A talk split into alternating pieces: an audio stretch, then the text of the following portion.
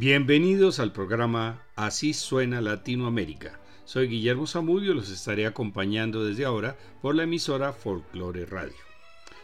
Los primeros compositores uruguayos aparecen en la primera mitad del siglo XIX en un contexto favorecido por la inmigración europea.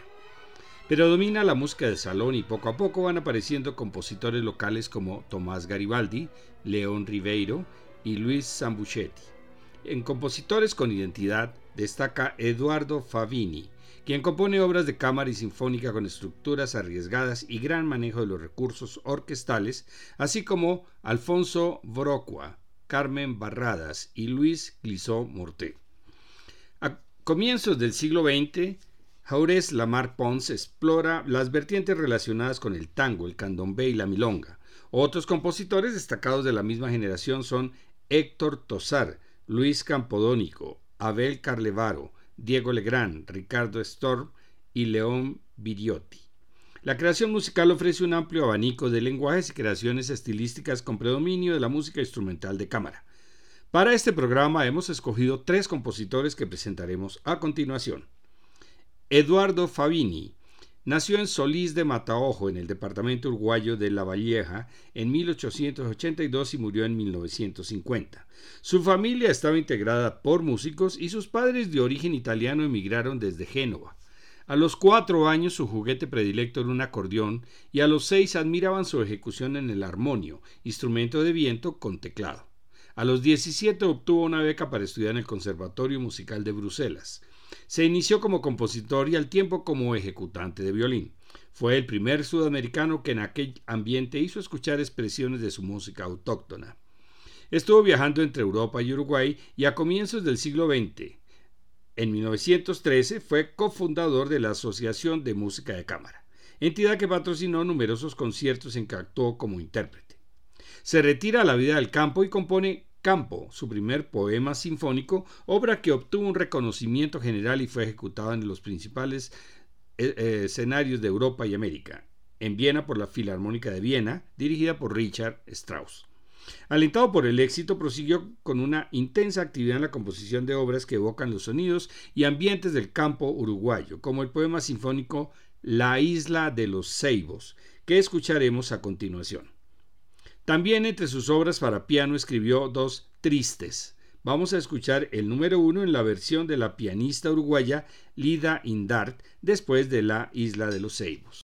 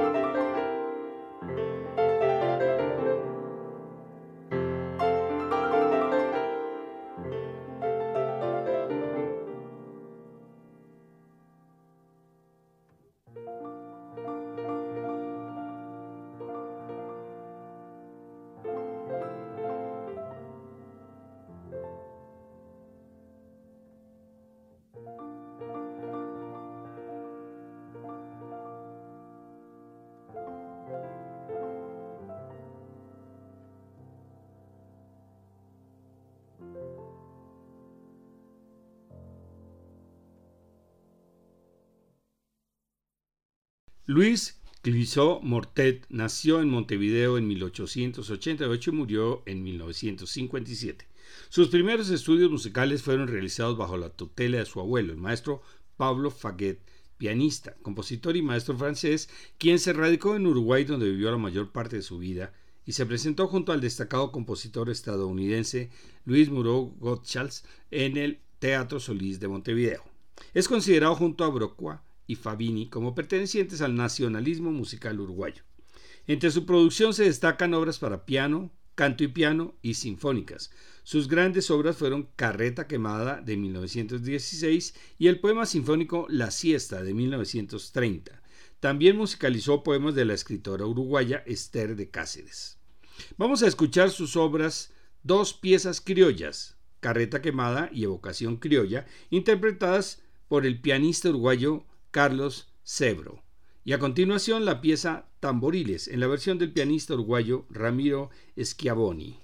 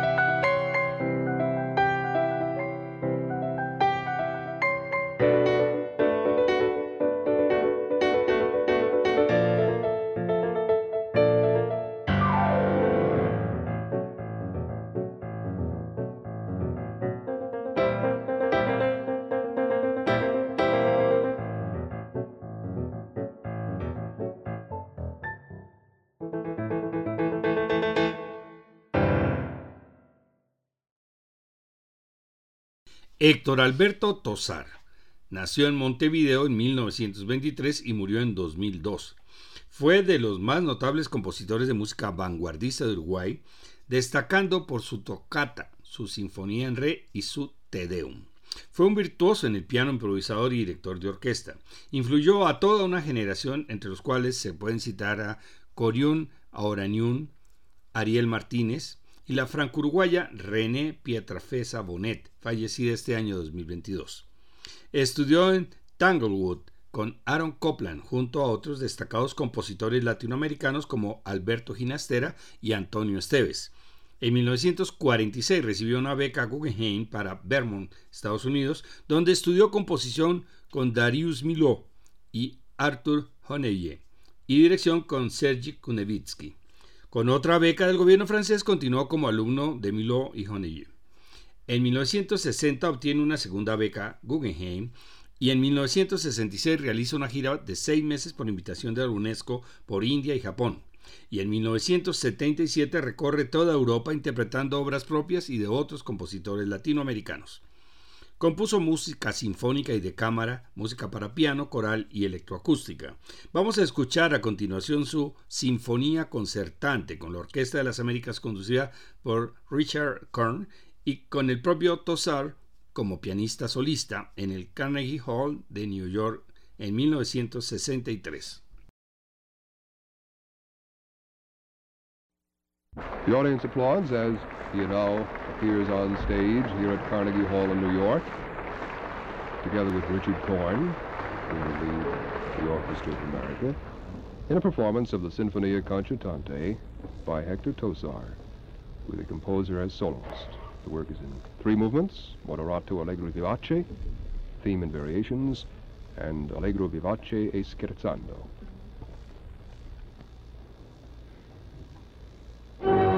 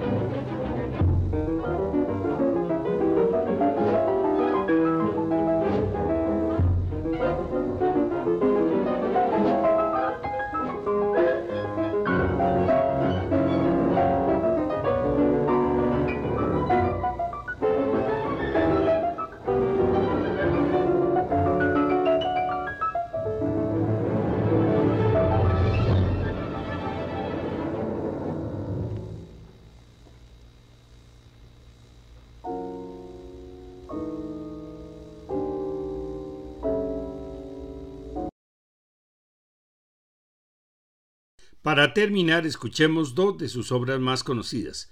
Tocata de 1941, interpretada por la Orquesta Sinfónica del Sodre, y Danza Criolla del mismo año, interpretada por la pianista Lida Indart.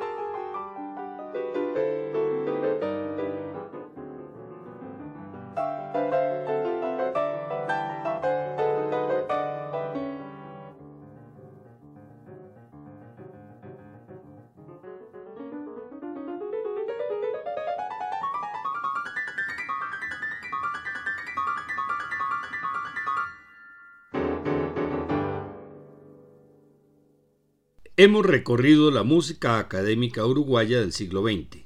Para el próximo programa pasaremos a Brasil con el gran compositor Heitor Villalobos. Les esperamos.